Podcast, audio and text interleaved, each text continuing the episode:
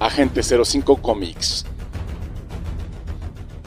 Agente 05 Comics, somos un grupo de geeks que lo único que queremos es que te entretengas de la mejor forma posible. Bueno, es que te duele la muela. Así es. Hasta tienes canción para todo, para eso. A Toñito le duele la muela. Le duele por morder la cazuela. No mouse, Mickey. No te pierdas el mejor programa geek de la radio. Síguenos en redes sociales, en Facebook como Agente 05 Comics. Exactamente, aquí recordemos que en este programa hablamos de lo que nos gusta y, nos, gu- y si me gusta la serie voy a hablar de ella. El mejor entretenimiento de la radio, temática geek. No sé por qué iba a decir una mentada de madre. Willy, de verdad. liberen al de verdad.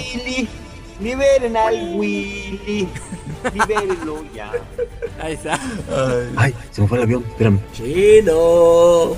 ¿Sigues ahí, chinito? Acompáñanos, lo disfrutarás. Síguenos.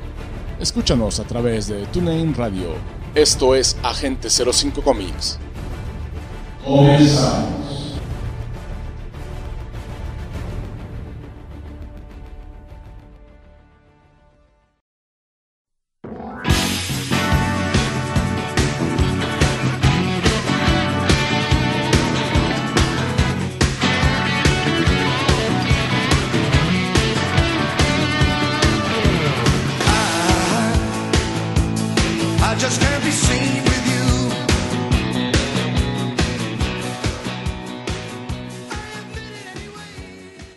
Muy buenas noches, bienvenidos sean a Agente 05 Comics.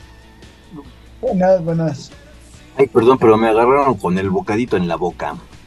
Para los que nos escuchan y saben que hay este programa, pues han notado que el chino a la hora que grabamos se encuentra engullendo algunos alimentos, alguna otra cosa, entonces creo que hoy lo, lo agarramos con su cena, pero a ver, cuéntanos chinito y sirve que te presentas con la gente en el momento que estás degustando algo, tu vianda. Ah, sí, buenas noches, yo soy el agente del caos y como siempre estoy degustando, pues ya estoy cenando, este, pues me estoy comiendo una, una, este, una ramen instantánea de camarón, Ok. que yo no soy muy fan de eso, pero pues, al hambre, están re buenas, ¿no? O sea que para el hambre te funcionó, aunque mucha gente es muy partidaria de que de que no las comas, de que pues que se quedan mucho tiempo en el en el cuerpo. Entonces, ¿tú qué opinas al respecto? Pues eso es mentira, mira. Este. pues, yo tengo un hermano que es doctor y Pues lo hemos platicado todo eso y, o sea. No, este. No se quedan así como dicen, pero pues obviamente no es un alimento. No es el alimento idóneo, ¿no? Nada más que, por ejemplo, en este momento que, ten- que pues, tengo hambre y quiero cenar, pues lo más, lo más rápido fue, fue esto. Mm, Super escuchan. Es decir, este nombre y acá el matudo. Al cabo bueno, nos- ya cabo puso un nombre parecido, no sabemos cuál es. Ujú. Al cabo nos patrocinan, ya sabes. Sí, al cabo, pues, podrían patrocinarnos si quisieran, pero no quieren. De lo que se están perdiendo, la verdad. Tendrían un buen comercial con el chino anunciándola. No, porque yo El también chino- estoy en contra. El chino cochino. ¿Qué pasó? Ah, qué cosas. Y ahora por el otro lado se encuentra el agente Matt. Matudito, a ver, cuéntanos cómo estás el día de hoy. Bien, bien. Empezando el lunes tranquilo. Ay, Tú siempre estás tranquilo. cálmate tú. ¿Qué andas más relax hoy o qué? tú. Ámate Sí. tú. Míralo, míralo. Te digo. Ya después de esa posesión tipo Pedro Infante. Ándale. Ándale. No, ya en serio. ¿Cómo andas, Matudito? A ver, cuéntanos. ¿Qué tal te va el día de hoy? Pues bien, estuvo todo más o menos relax. ¿Sí? ¿No has ido a Sí, marchar? Ahora, ¿por qué a marchar? Pues no sé, pues alguna marcha, algo. Ah, pero es que tú vas a la marcha zombie, es cierto. Y no, es hasta ya casi fin de año. Sí. Todavía no. Es a la que sí vas. Sí, con eso de que hay marchas seguido aquí en esta caótica ciudad, Ujú. pues una más no hace daño. Pues sí. Una de tantas. Ey, Mm. y ahora este. Oh, Ay, el que está buena. degustando su comida. Sí, la sí. Sí, mientras el chino le gusta su comida, pues yo me presento, soy Arman, muy buenas noches. Ya estamos aquí en Agente 05, espero no nos hayan extrañado mucho. Y si nos extrañaron, pues aquí estamos ya para que ese vacío existencial lo podamos llenar en este momento. Vacíos existenciales es el que ahora entiendo por qué se va a, a reanudar el universo DC en el cine. ¿eh? ¿Por qué dices eso? Mm, em, no sé si ustedes ya se dieron cuenta que ya salió el tráiler oficial, de Flash. Ya, de la de Flash. hace como dos semanas. Ok, entonces pues ya vieron que es una copia barata de Flashpoint Paradox. Ok. Entonces, eh, o sea, a mí sí me hace, a mí la verdad no, no, no, eh, o sea, después de lo que vi, de que, o sea, todos vimos la, la película animada y hemos leído el cómic, todo eso, ¿no? De, de Flashpoint. También hubo un Es- intento de Flashpoint Paradox, si te has acordado, en el universo de las series de, de Arrow y estas cosas que están haciendo anteriormente también Warner. Exactamente. Sí, hubo un intento Ah, fallido. Crisis en Ujú. las tierras infinitas, ¿no? Sí, hubo un intento fallido, ¿no? Aquí la situación cuál es, que estaba yo viendo el, el este, el tráiler y quieren hacer algo como, como les digo, ¿no? O sea, un- una paradoja pero pirata, ¿no? Resulta que se va a encontrar con, con su yo del pasado y no sé si ustedes recuerden que en esa película, bueno, en esa, en, en sí, en la película animada, se encuentra con Thomas Wayne y no con Bruce Wayne. Ah, ok. Ahora, Sí, en esa línea sí. del tiempo, si no me equivoco, Thomas Wayne es el que es Batman, si no me equivoco. O si bien Ah, pero- recuerdo. Ujú. Pues ustedes recuerden que hasta tiene problemas de alcoholismo. No, pues aquí ahora que ahora que alguien me explique aquí cómo es que se va a encontrar con Michael Keaton y con Ben Affleck. Ok. Recordemos que Superman estaba cautivo en una bóveda especial y, y, pues se supone que era Kal-El. Ok, sí. Ajá. Y ahora resulta que no es él, sino ella y es Karael. O sea que le hicieron resulta- la jarocha. Exactamente. Ahora, aquí este está, sal, está salen dos Barry Allen. El de el que se supone que corre y el que se supone que no corre. Ah, caray, ¿cómo explicamos eso entonces?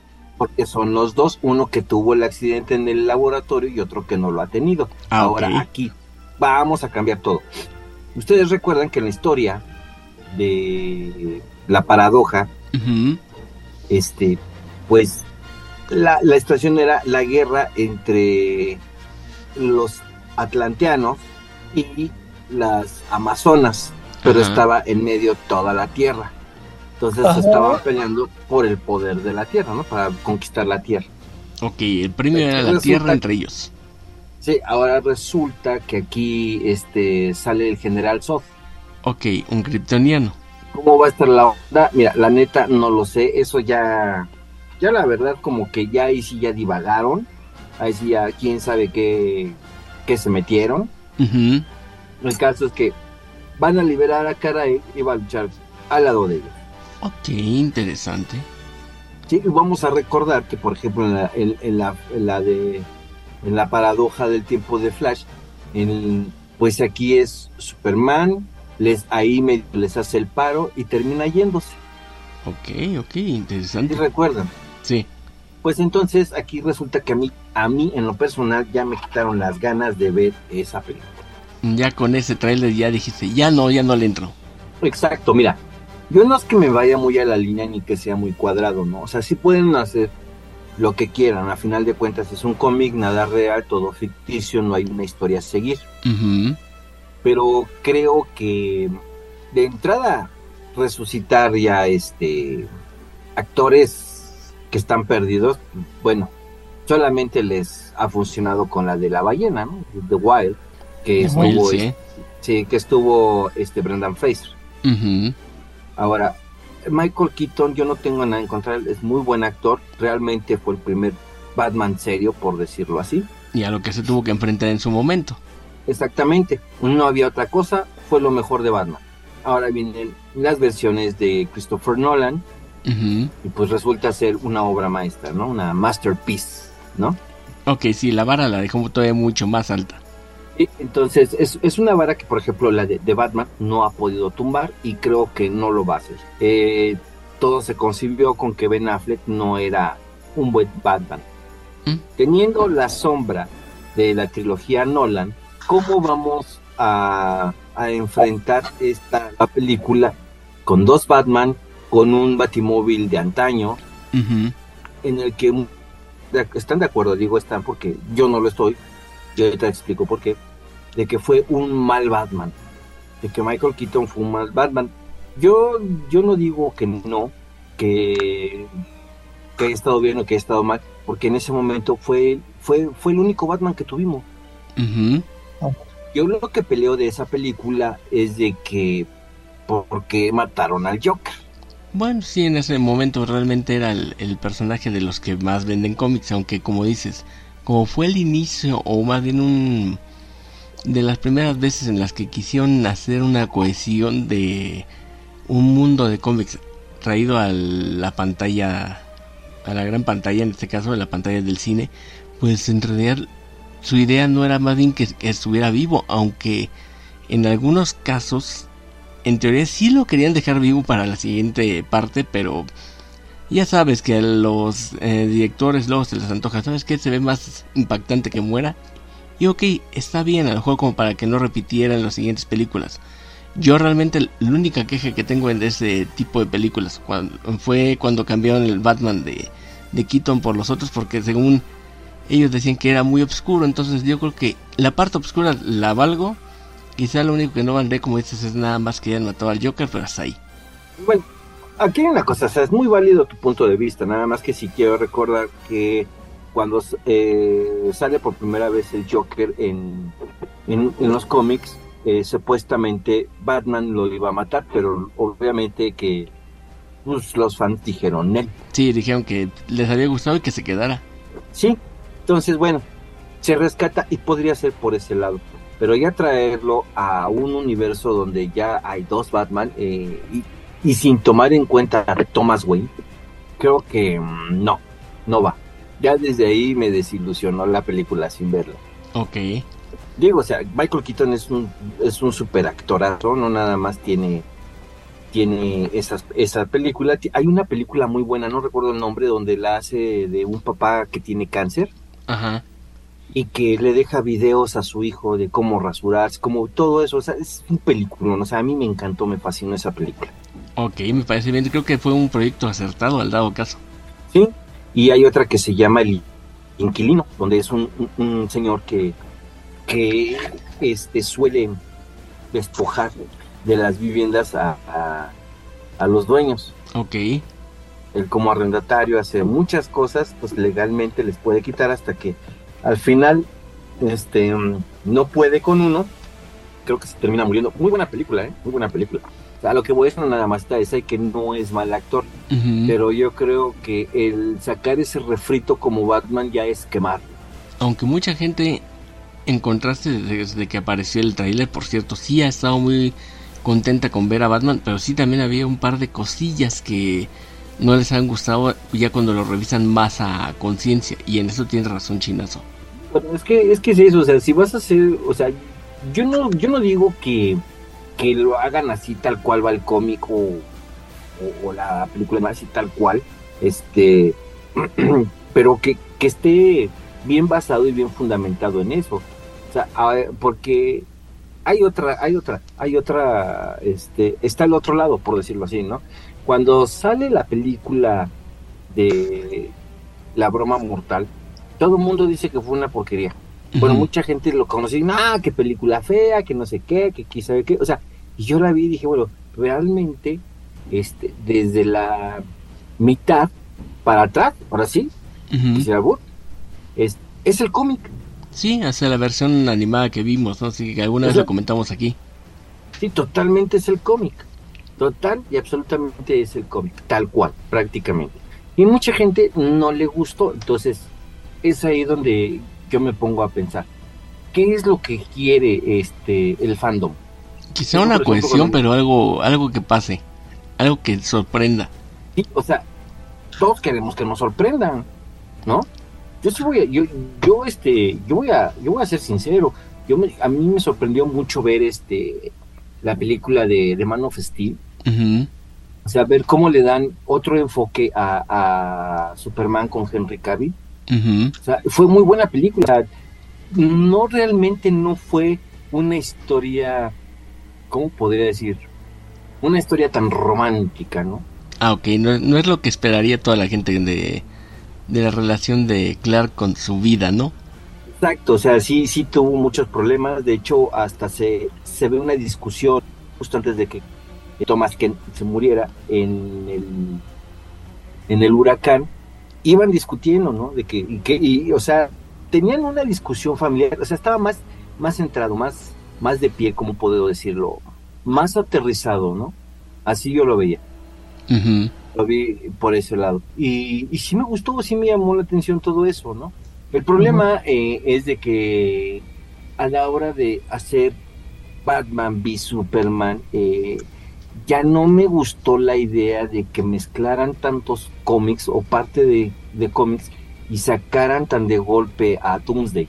Mm, Sí, la verdad, Ben Affleck, este, como, como antihéroe que lo hizo con Daredevil y como antihéroe que lo hace con Batman, pues no, la verdad, mal, mal. Tiene buenas películas, él dirigió la de Fargo, en la que pues, tenía que rescatar a, a- a personas, y así me la puedo llevar, ¿no?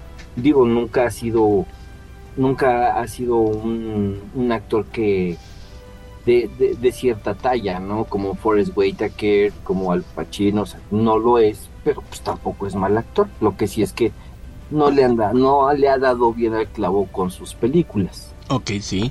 Sí, porque bueno, si recordamos Armageddon, pues bueno, ¿no?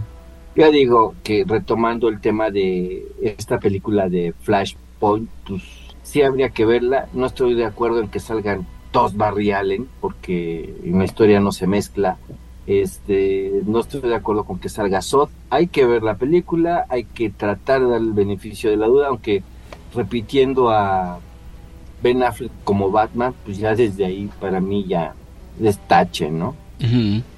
Y pues si le hubieran querido dar un homenaje a Michael Keaton, ¿por qué no lo pusieron como Thomas Wayne?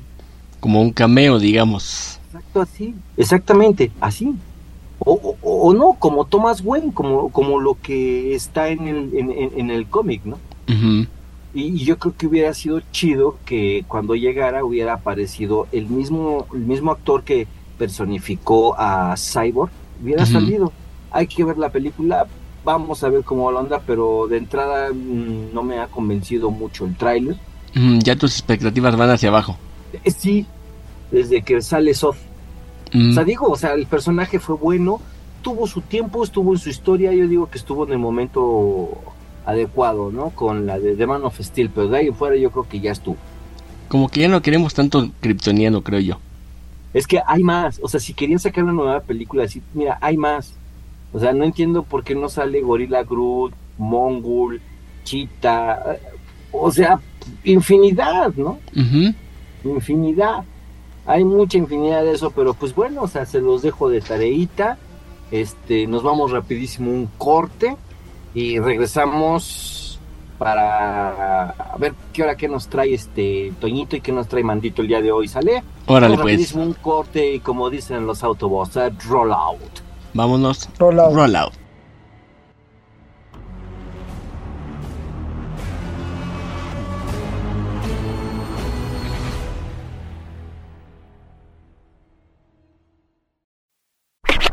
Estás escuchando Agente 05 Comics, AG05, AG05, AG05.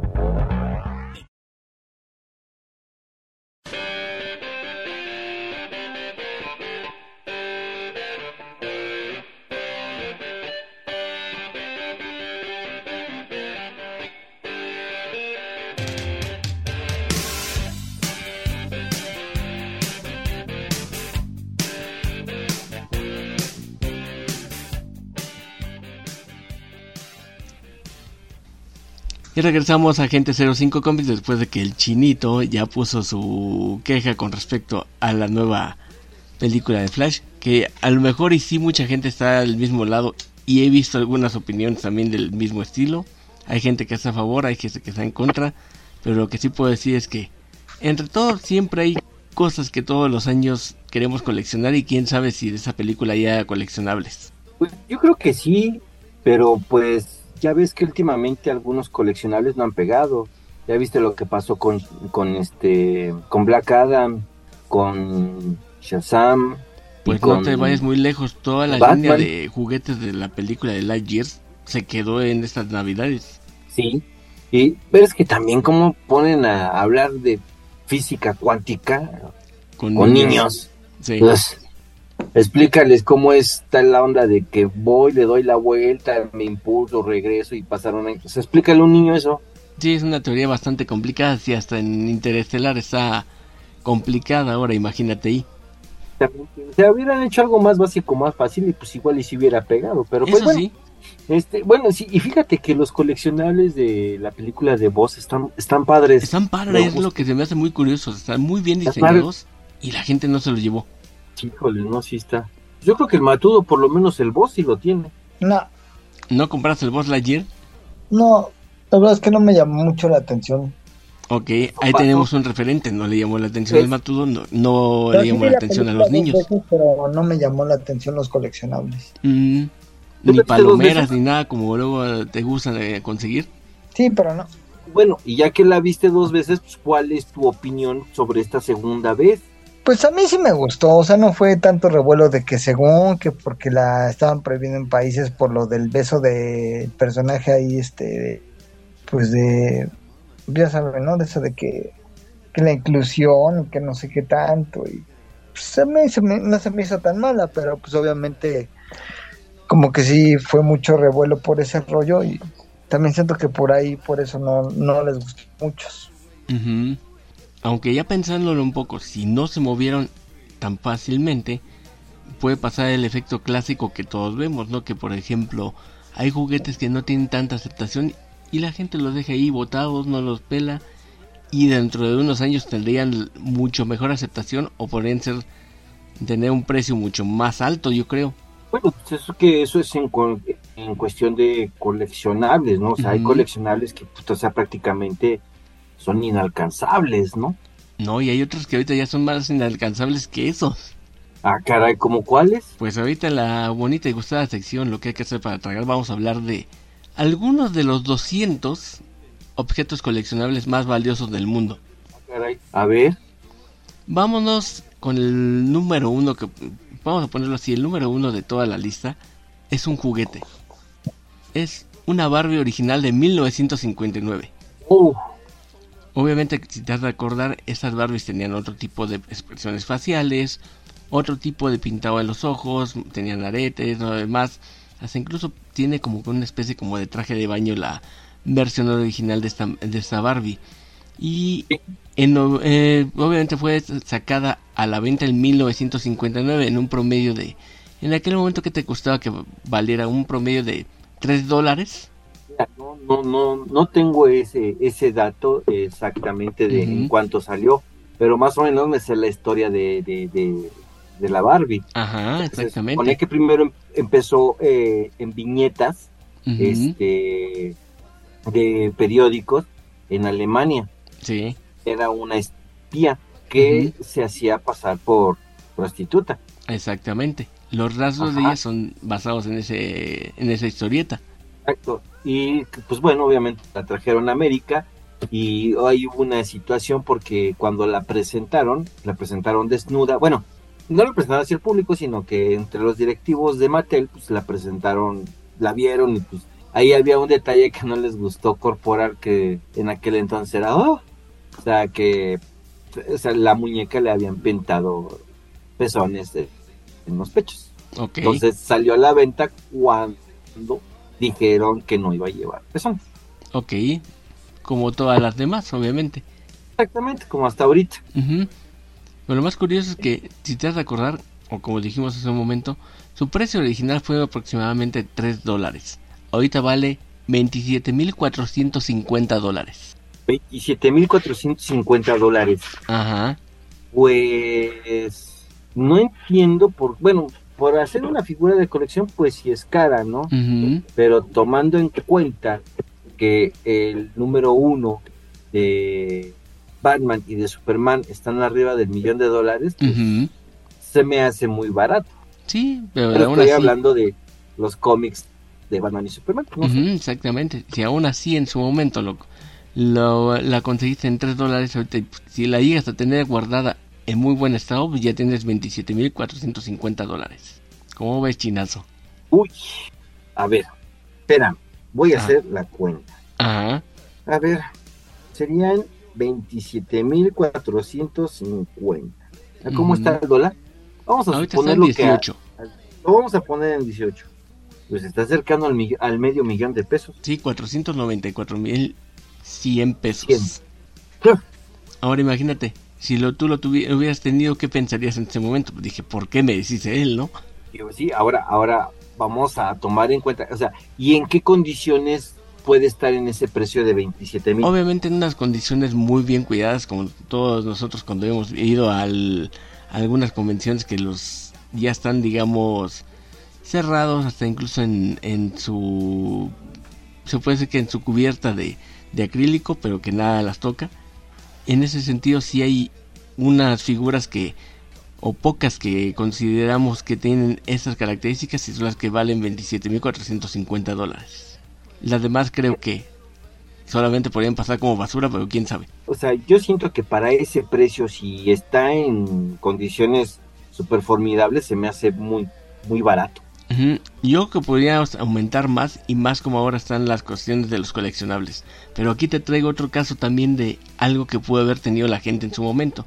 Otro de los objetos coleccionables se puede decir que tienen un precio mucho mayor en este momento. Es uno de los discos de los Beatles, en este caso el... el ¿Cómo le llaman este? El...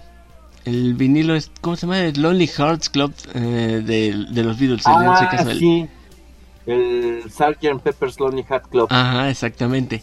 Ese, cuando salió, estuvo ubicado en un precio entre 8 y 12 dólares. Nuevo. Ahorita, para que valga 290.500 dólares, necesitarías que tuviera la firma de los cuatro Beatles. Y en este caso solamente pudo haber sido el día 26 de mayo de 1967. Para, eh, y un mes después, en junio, se hizo- realizaron firmas de los discos. Entonces, quien fue, consiguió la firma después de conseguir su disco, ya tiene esa cantidad. Y mucha gente se deshizo de muchísimos vinilos en cuanto vino el cambio de tecnología. Pues, mira, aquí también cu- cuenta algo. O sea, eh, los, los vinilos de los Beatles yo creo que deben de ser de los más cotizados a nivel mundial, porque, sobre todo de los primeros, porque recordemos la frase célebre de Lennon, ¿no? Somos más famosos que Jesús. Ah, sí, En ese momento, en ese momento, este, pues obviamente lo que es la cuestión religiosa estaba muy empoderada y, y muchos quemaron Ese tipo de discos, exactamente. Exactamente, los quemaron. Entonces, conseguir un, un vinilo de antes de que hablara John Lennon, yo creo que este es más, es más Complicado. difícil y sí, es muy complicado. Ahora, yo, por un lado, yo sí quiero hacer valer mi opinión en este sentido de que si nos ponemos a ver por ese lado, John Lennon tuvo razón. Mm, ¿Por qué? Porque los Beatles en ese momento eran, este, eran un boom. Eso sí. ¿sí? Entonces mucha gente, este, a la hora de que ten- decidían ir a la iglesia o ir a ver a los Beatles o escuchar o estar en un lugar donde se escucharan los Beatles, este, preferían ir a un lugar donde se escucharan los Beatles. Ok. ¿sí? Entonces yo creo que por e- ese lado era lo que era lo que trataba de decir John Lennon. Además, los jóvenes pues eran también rebeldes y con esta onda del rock and roll, que también fue muy satanizada en su momento, como en este momento es el heavy metal, eh, se, se- tenía la, la idea, ¿no? De que el, el joven ya era total y absolutamente rebelde, ¿no? O sea, y sobre todo con la, con la imagen de James Dean, ¿no? que es la que se nos vende hoy en día como el chico, el chico rudo, el chico rebelde, ¿no? Ok, sí. Entonces, yo creo que por ese lado Lennon tuvo razón. Nada Sí. más que aquí ya lo vi, en ese momento, perdón, lo vieron muy literalmente. Sí, no lo vieron como una, una, que, como un caso, una metáfora, más bien lo vieron como algo muy específico sobre lo que dijo y en ese momento la gente pues, se lo agarró contra él, en realidad era una metáfora de algo. ¿Cuál es el otro? A ver, échanos otro. Vamos a ponerte otro. Y este va sobre el área de los gamers, que en este caso es un videojuego llamado Stadium Events para Nintendo. En este caso para la consola Nintendo de Estados Unidos. Curiosamente este juego fue sacado por Bandai. Y es un juego en el cual se jugaba con un tapete que se colocaba hacia el Nintendo. Para, antes de que existieran los tapetes para baile, existía un tapete pero que era para hacer ejercicio. Aquí lo más curioso es que no se sabe muy bien qué precio tuvo en su inicio, pero actualmente tiene un costo de 41.300 dólares. Y aquí lo importante es que solamente se produjeron 200 copias en 1987, entonces en teoría en Estados Unidos se cataloga que hay solamente entre 10 u 11 cartuchos en buen estado de este juego. A ver, ¿41.000 qué? 41.000 300. 343.400 pesos. Así es, por un solo cartucho de Nintendo y que pudiera estar en ese momento no en las mejores condiciones e incluso sin caja. O sea, en las condiciones más aceptables. Ajá. Bueno, mira, yo no, yo no soy gamer, bueno, ustedes lo saben, eh, yo no soy gamer, pero eh, a mí sí se me hace, este, pues un poco elevado, bueno, sobrevalorado, ¿no? ¿Por qué? Porque recordemos que antes del Nintendo estuvo el Atari, ¿no? Estuvo el Intellivision. eso sí, Entonces, ah, eh, pues yo siento, a mi forma de pensar como coleccionista, siento que es más, este, siento que es más coleccionable el los cartuchos de Atari que eh, los de Nintendo. Ahora, ¿Sabes cuál es el problema ahí? y no es tanto ni de que no sean coleccionables, sí lo son, pero muchos de esos, el problema es, tanto la mala fama que dejó Atari al final porque no se tenía un régimen de calidad correcta para lo que le entregabas al consumidor, entonces podían aventarte 200 juegos de los cuales 5 estaban bien programados y bien hechos con movilidad, cuestiones de temáticas, todos, y los otros 195 estaban, pues eran un fiasco. Entonces, por ese mismo caso, creo que es por el que la gente empieza a tenerle más, digámoslo así, más consideración a lo que corresponde al videojuego de Nintendo que al videojuego de Atari. Aunque eso sí, no dudes que una copia después de, bueno, antes de que se enterraran los cartuchos, la copia de de E.T. estaba muy valorada en este caso y ahorita ya, ya no figura entre las cosas más coleccionables del mundo. Fíjate lo que son las cosas. Ujú.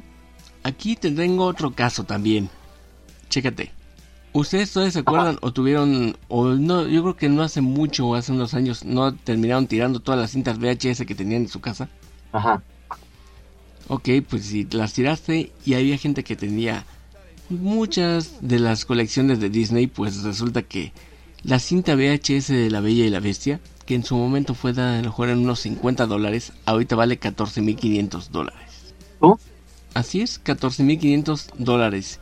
Y la razón es porque ya a lo mejor ya no la puedes reproducir, ya no hay necesidad de estarla utilizando, pero si tienes la cinta y con den- adentro el, el cassette negro de original de la Bella y la Bestia, pues ya tienes prácticamente 14.500 dólares.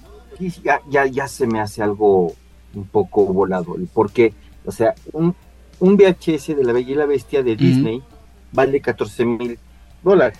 Así es. Quiero saber el por qué. El por qué es prácticamente porque que una copia de estas se, no se encuentran en muy comúnmente. Hubo un, un rato en el que esos clásicos de Disney desaparecieron.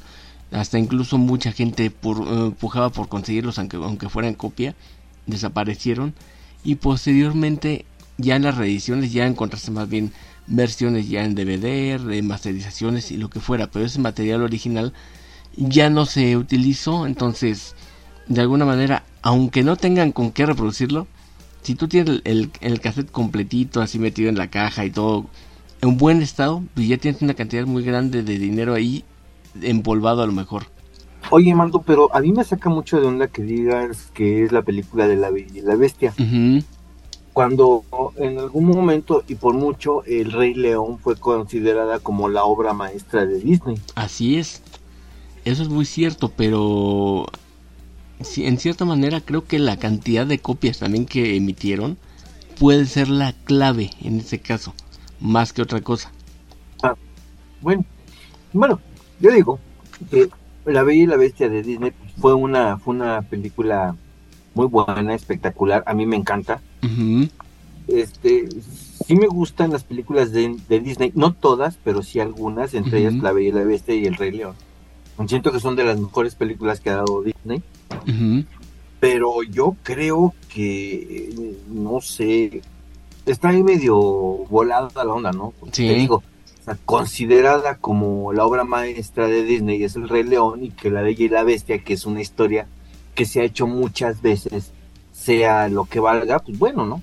A- Sí, a es ver. raro, te digo, ahí la cuestión debe ser más bien por la cantidad de, co- de copias que quedan en condiciones por lo menos estables, porque realmente muchos de los cassettes de VHS, al no recorrerse igual que las cintas de audio y lo que sea, si no son recorridas en un cierto tiempo o con ciertas condiciones, incluso se pierden. Entonces, por cuestiones de conservación de acervos, puedo decirte que se me hace que ya- para mí en esas condiciones sí ya no es algo útil, pero hay gente que dice que vale eso. Ahora, ¿Cuánto me dijiste que valía? 14.000, ¿qué? 14.450 si no me equivoco. Sí, 14.500. Bueno, yo lo hice por 4.450 y me sale a 260.100. Ándale, pues no está. Es, es una cantidad de lana que, aunque tuviera la copia y yo me quejara por decir que no es la obra maestra, pues mejor sí se las doy.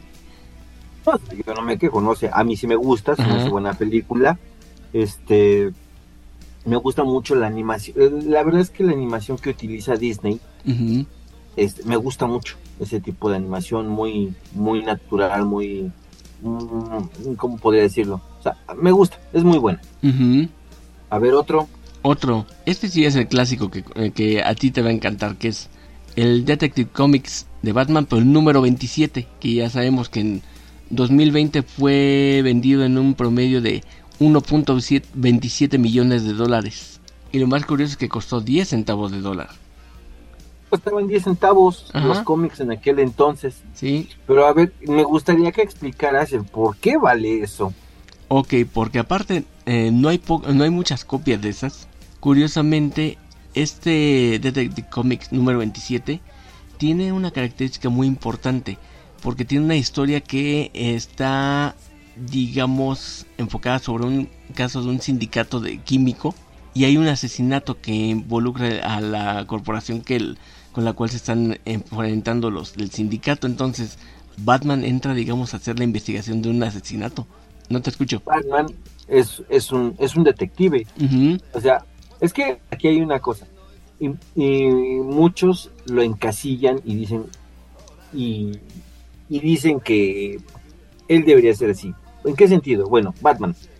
Batman, recordemos que es un, un ser humano normal, no tiene superpoderes, una inteligencia sí la tiene, pero muchas de las cosas ni siquiera este eran natas de él. Por ejemplo, todos sabemos que Alfred, siempre lo he dicho y siempre lo voy a decir, todos sabemos que Alfred, al ser un, un ex espía de Scotland Yard, está refugiado en Estados Unidos, Así es.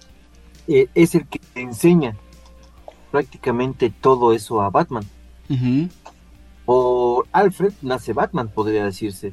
Entonces él está, él no nada más va contra Manbat, contra el hombre de arcilla, contra el pingüino, contra el Joker, él, él va sobre todos aquellos que hacen el mal. exactamente. Entonces, o sea, sí está, este, raro el asunto de por qué cuesta eso. Yo le aviento que debería de costar más el número uno. Sí, Que cuesta hecho, todavía eh, mucho más. El número uno cuesta 1.38 millones contra el otro que vale 1.27. Pero la diferencia es que el número 27 tienen solamente dos copias en el mundo y en teoría en condiciones pues decentes, no de las que dicen maravillosas de que venga como si estuviera como nuevo, no. En condiciones decentes. ¿Vieron esa gente que colecciona como no todo es pérdida ni gasto de dinero? Ujú. Pues aquí te tengo otro caso y ese eh, yo quisiera tenerlo. A ver, ¿Por qué? Porque igual por 10 centavos de dólar pude, podías haber comprado en su momento el número uno de la edición de cómic de Transformers, que fue la que, digamos, dio un poco de vida a lo que conocemos actualmente en la serie animada original de G1. Pero aquí la, la cosa que lo hace aumentar de precio de 10 centavos a 9.500 dólares es que hay algunas copias que fueron firmadas por Stan the Man, o sea, por el propio Stan Lee. Órale. Y esa es la que vale. Ujú, y es la que vale. Uy, mano, pues, imagínate, ahorita tendrías este, 171 mil pesos. Ándale, sí. Fíjate que de lo que estás comentando ahorita me causa curiosidad. Ya llevas cuatro, este, pero lo que, vamos, lleva un poco, este, más de, bueno, ¿cómo puedo decirlo? O sea, lo que es más coleccionable son los cómics. Ajá, este es el cómics. segundo que habla. Sí, exactamente. Lo que tiene más valor son los cómics.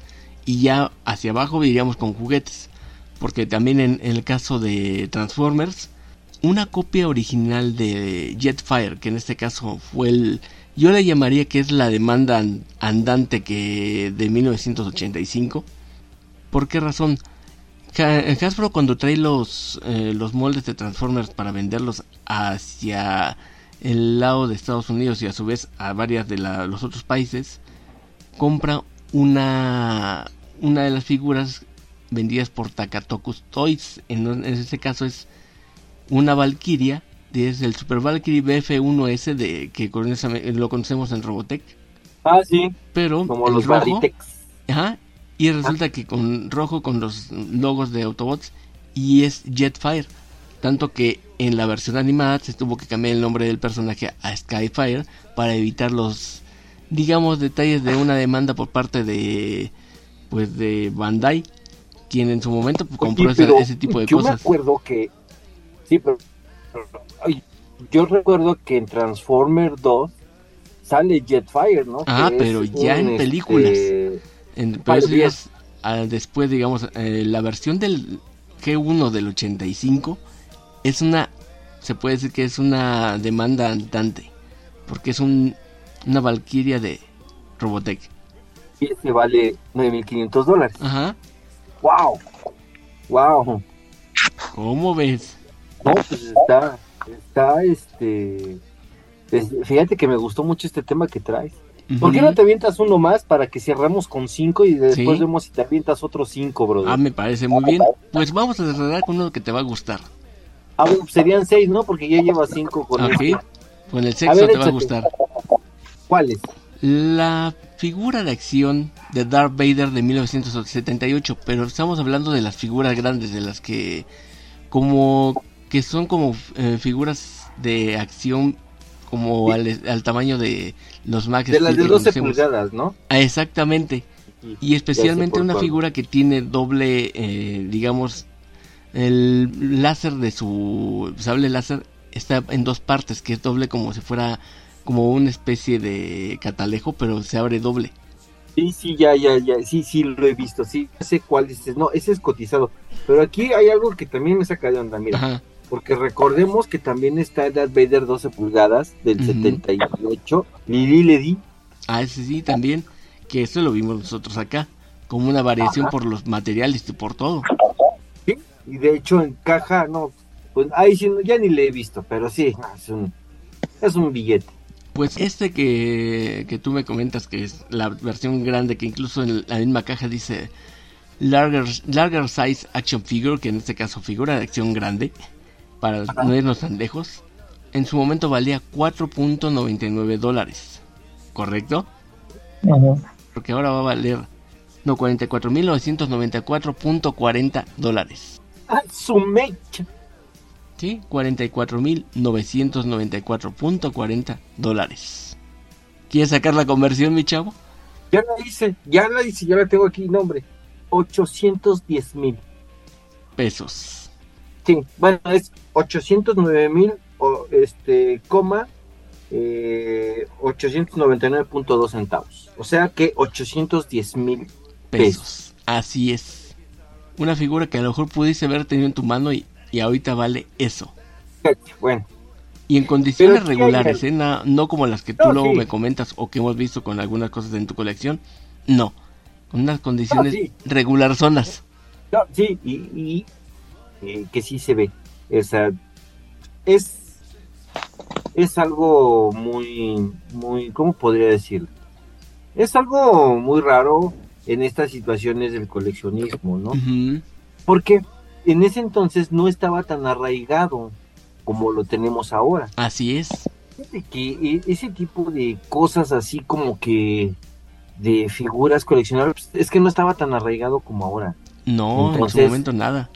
¿no? Entonces, este, pues tener ese tipo de, de accesorios hoy en día es, híjole, o sea, sí, sí- sí me quedé sorprendido, ¿no? Porque, mm, mira, yo ya no he visto, no tengo más bien el dato de cuánto puede costar un Darth Vader del 78 eh, de 12 pulgadas LED. Ajá.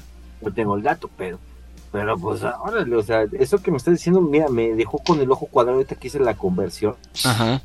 Pues bueno, te aventaste seis, Seis. de lo cual, este, dos fueron cómics, este, una fue una cinta de VHS. Un, Y también los otros- discos, en este caso un disco de los Beatles. ¿sí? nosotros te aventaste más, ¿cuántos fueron? Pues fueron varios ya en realidad, pero sí Ah, toda ya la gente. perdimos la cuenta, sí, pero entonces creo que ganaron los, lo- las figuras de colección. Creo Sí, que las figuras de colección. Y hay muchos más, ¿eh? Si te gustaría que en el siguiente programa habláramos un poco más de otras más figuras, con todo gusto. Ándale, me gustaría, vamos a hacer eso, vamos a hacer eso. Y pues, ¿qué te parece si nos vamos rápido un corte y regresamos? Estuvo muy interesante todo esto, porque este, ahora recuerdan que me había quedado eh, con lo de unos, unos cómics que sabes si son medio, medio, ¿cómo podría decirlos? Medio. Medios polémicos, ¿no? Ok, ¿Vale? va. Entonces vamos, venimos, roll out. Vámonos. Roll out.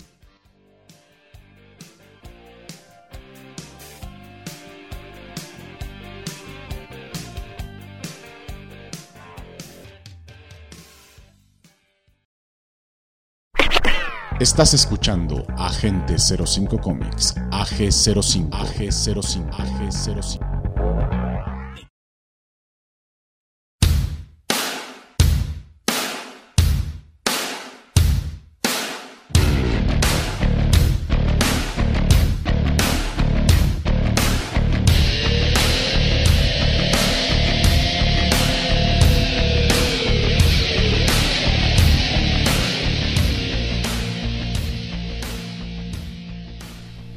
Y regresamos a Agente 05 Comics después de hablar de algunos objetos coleccionables que pueden estar haciendo que más de uno se esté dando de topes. Y el chinito nos quiere hablar de bastantes cosas también.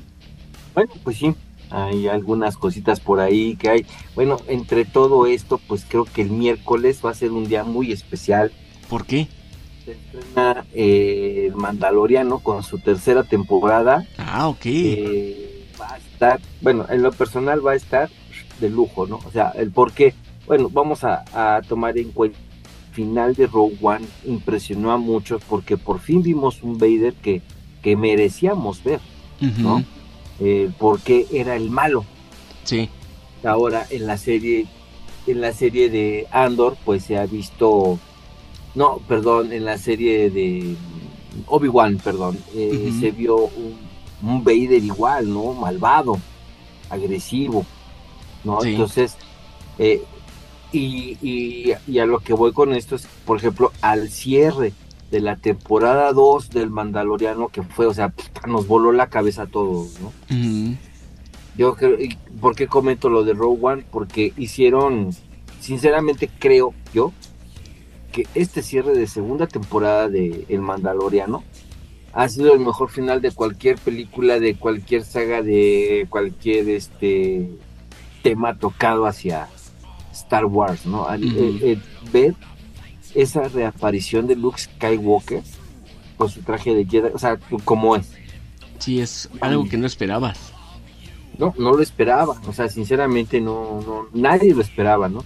Bueno, obviamente en cuanto se ve que llega el X-Wing, sí te saca de onda, ¿no? Dices, ay, ojón, es un X-Wing y ya desde que se baja, dices, no, pues es Luke, bueno, uno, uno ya si lo ve, ya si lo refiere, cuando se prende el sable, se ve un sable verde, se ve su guante, su, su guante en la mano este, derecha negro, entonces, pues, ya dices, ¿qué onda, no? Aquí lo emocionante es cuando se descubre la cabeza, lo ves rejuveneció, obviamente, con el CGI, con el mismo CGI con el que revivieron a Carrie Fisher y este al gran almirante Tarkin, ¿no? O sea, dices, wow, pero esto voló la cabeza. Entonces, yo creo que esta vez en el Mandaloriano tienen que superarse a sí mismos, ¿eh? Pues tienen sí, que tienen que cambiarlo y hasta sorprender aún más. Ya pusieron la Sí. vara muy alta y ahora les toca subir todavía más. Sí, Va a no, estar complicado. sí. Mira, es complicado, más no difícil, porque todos pensamos lo mismo con Rogue One, ¿no? Ujú. Porque vamos a ser sinceros, la película fue muy buena. Sí. Pero lo que rompió con todo y lo que la hizo merecedora a, ser- a estar en el lugar donde está Rogue One fue la aparición de Vader. Ujú. Que lo que más o menos quisieron hacer algo así en la de Solo con la aparición de Maul, pero pues obviamente Solo no no no gustó tanto, ¿no? Ujú.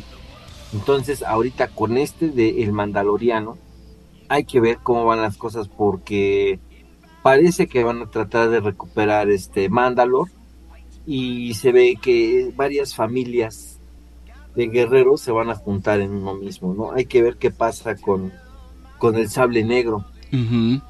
Ah, va a estar, va a estar, va a estar buenísimo. Se ve que, que va a venir con todo. Esperemos que, que supere eh, el Mandaloriano 2. Híjole, yo ya no sé si superan el Mandaloriano 2. Ajá. Ya no sé qué más puedan hacer, ¿eh? o sea, de verdad, porque se ve que, que viene con todo. Se ve que viene con todo. Órale. Pues ya me dejaste pensando qué tal estará. Pues bueno, esperemos que, que- que salga algo bueno, pero bueno, vamos entrando en materia. Creo que ya les había hablado a- a- algo acerca de unos este, cómics un tanto polémicos, ¿no? Y pues bueno, ahorita entre ellos queda este, uno de Superman, el número 106, que se llama Lois Lane, la novia de Superman. Ah, ok. Aquí, ¿qué es lo que lo que marca? Es que, bueno, aquí Lois Lane es este es un cómic que muy raro porque en este en este tomo tocan un poquito el tema racial Ah, ok. porque entran en, el, en la cuestión de que Superman eh, mete a Lois Lane en una, en una máquina, algo le hace, que es que para darle superpoderes o algo así, Ajá. cuando sale de la máquina, pues es una mujer de este afroamericana. Ah, quedé cambiada. ¿sí? Entonces ahí entra la polémica porque pues en aquellos años mozos, eh, pues o- obviamente estaba la situación racial muy dura en Estados Unidos, ¿no? Entonces ahora le meten eso y que es un superpoder y que ya no le gustó a Superman y todo eso. Entonces como que lanza una especie de crítica, un- forma una polémica tremenda. ¿sí? Ese es un, un- un cómic muy, pues mira, así como de los que tú me dijiste, pues también es muy buscado, ¿no? Ajá. También, bueno, hay este, hay otro cómic que también más o menos es de por esas fechas, es el Wonder Woman número 78.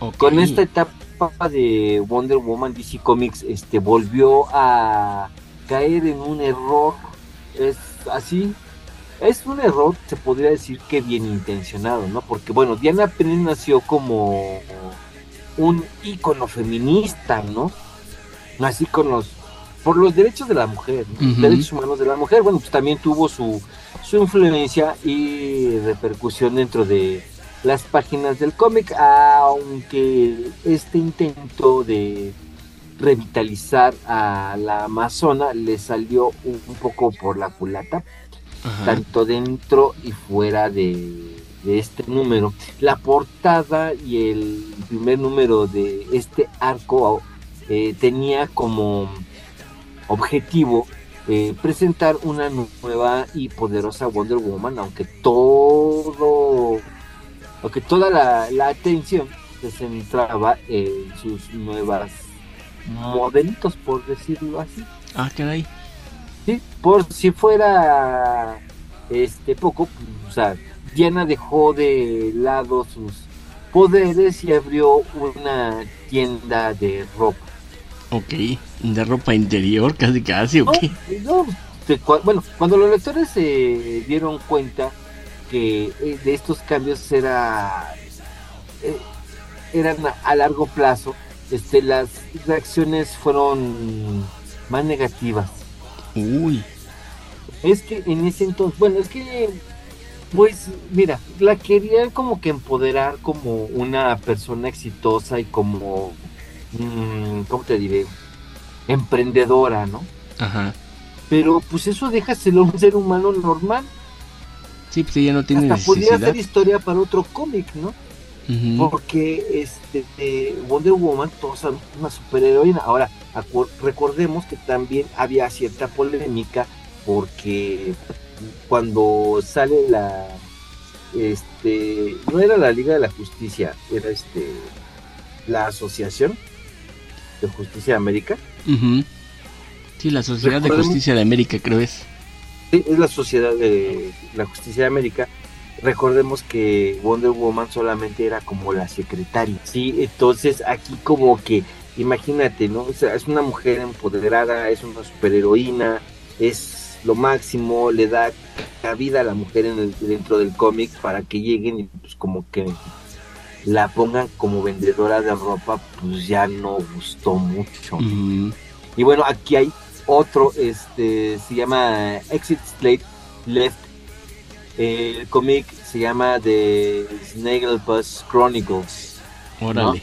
Hace unos años, desde Hanna Barbera y DC, que se aliaron para darle un, un nuevo lavado de cara a las series animadas clásicas eh, en forma de cómic, como por ejemplo Scooby-Doo, Los Picapiedra, Los Autos Locos. Eh, pues bueno, fueron algunos de los elegidos para, para, para, para este reboot, ¿sí? Eh, que daba mm, un enfoque completamente nuevo a las series. El León Melquiades también tuvo su propio cómic de la mano de Mark Russell y Mike Fitt, que es Exit Stage Left. Mm, como le decía en su versión en español, haciendo mutis por la izquierda. Exactamente. Bueno, y el cómic es titulado de Snagglepuss Chronicles. Mm, ¿No?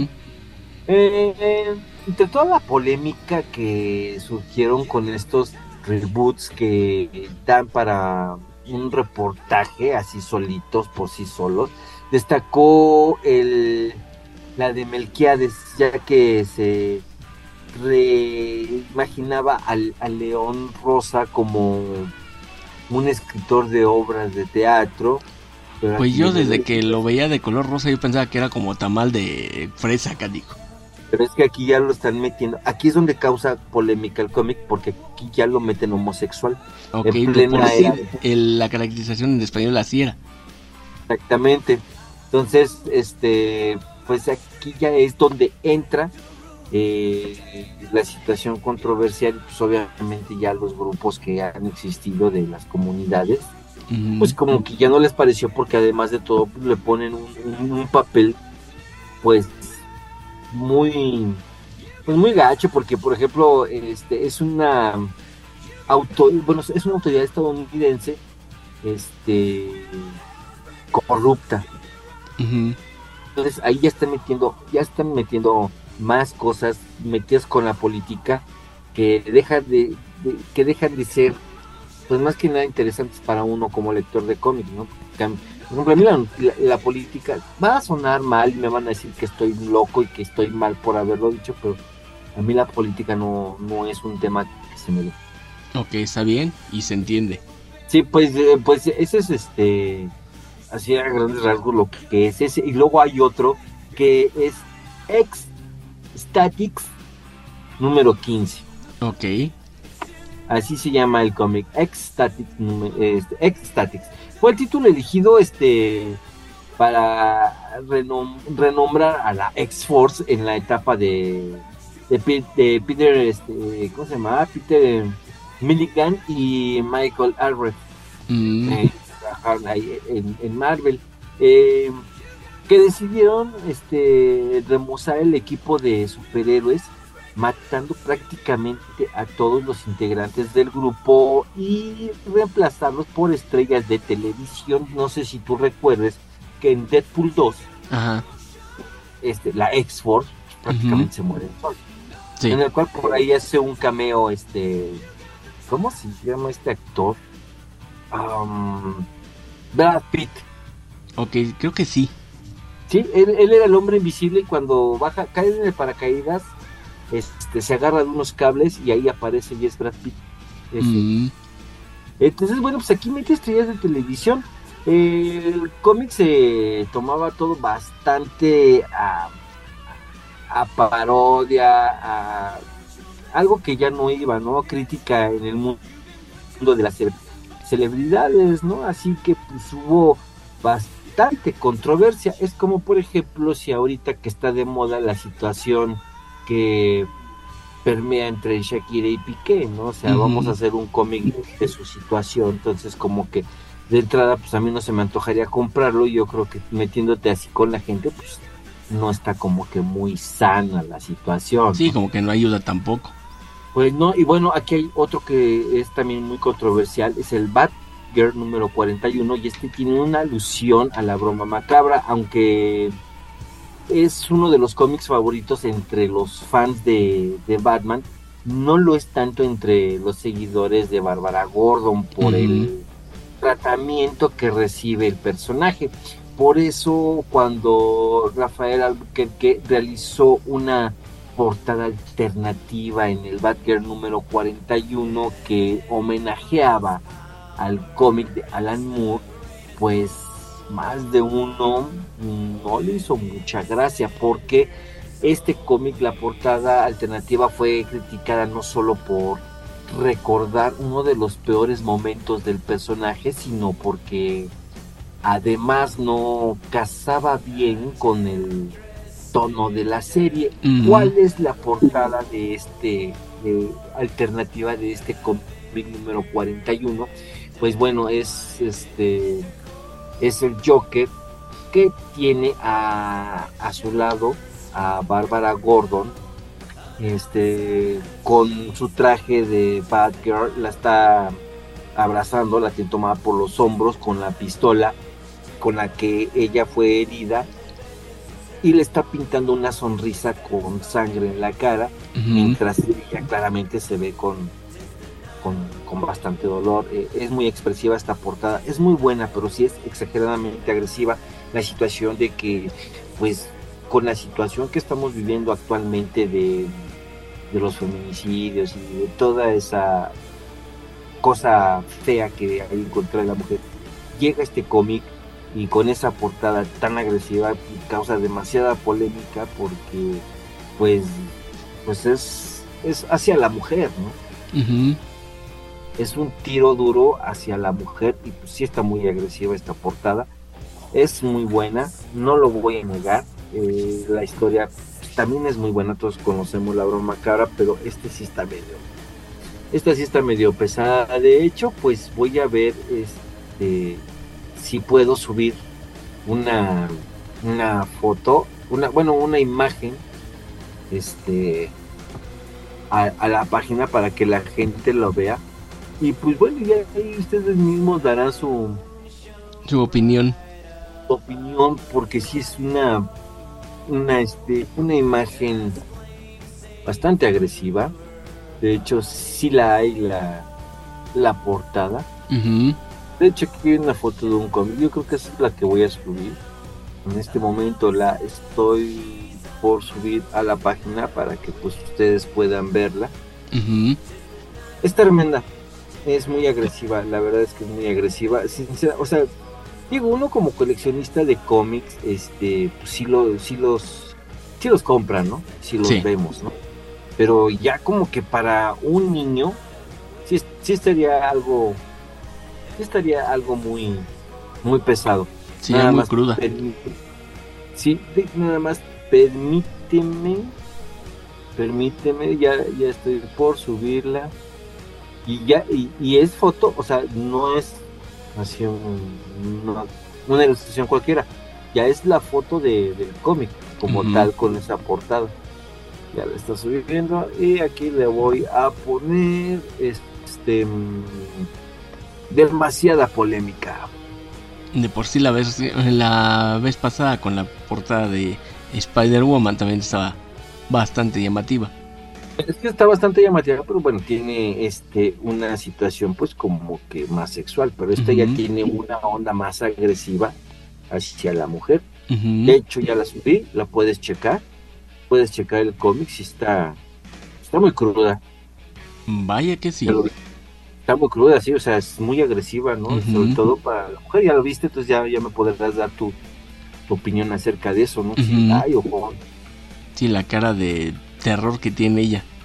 Bueno, o sea, es algo de lo que yo quería este, mostrarles, algo de los, eh, por decir, 10 cómics más polémicos de, de la nueva, de esta nueva historia. ¿no? De, de, de cómics, ¿no? Que era lo que en algún momento cuando empezábamos este programa habíamos comentado, la evolución que han tenido los cómics, ¿no? Desde un Joker que nada más se la pasaba ardiéndose y haciéndole la vida imposible a Batman a un Joker que es este como dijo en la película, ¿no? Un maníaco esquizofrénico. Sí. Con el cual no de- quieres encontrarte nunca. No, sí, no, nunca, no, o sea, no. Pero pues bueno, ahora sí que pues hasta aquí hemos llegado y se nos acabó el tiempo, mi hermano. Sí, oye, sí, es cierto. No, sí, sí, y ahora sí, este, pues bueno, un programa total y absolutamente friki. Friquiloso. De, de principio a fin, de principio a fin. Pues bueno, esperemos les haya gustado a la gente, que nos siga y pues que nos digan que, cuál es este mm, su, su forma de, de- de ver eh, las cosas más caras del mundo. Y pues este cómic, ¿no? Que es este último cómic en lo personal, de todos los que acabo de nombrar y de los que nombré la semana pasada, sí están, sí están polémicos, pero este más.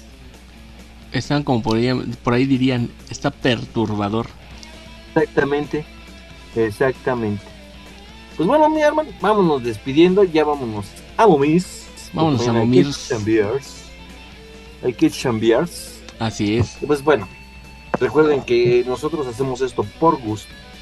Y agradecemos toda la atención que nos dan cada semana a través de las descargas y por Alphavision Radio. Estación, Con visión. vámonos. Vámonos roll out. entonces. Vámonos, roll out. Cuídense. Nos escuchamos la otra semana. Rollout. Ah, pues, ¿Ya? Estuvo bien, es que ya- te, te iba a decir eso ya que estaba extendiendo y habíamos grabado en una hora 29, entonces ya estaba perfecto.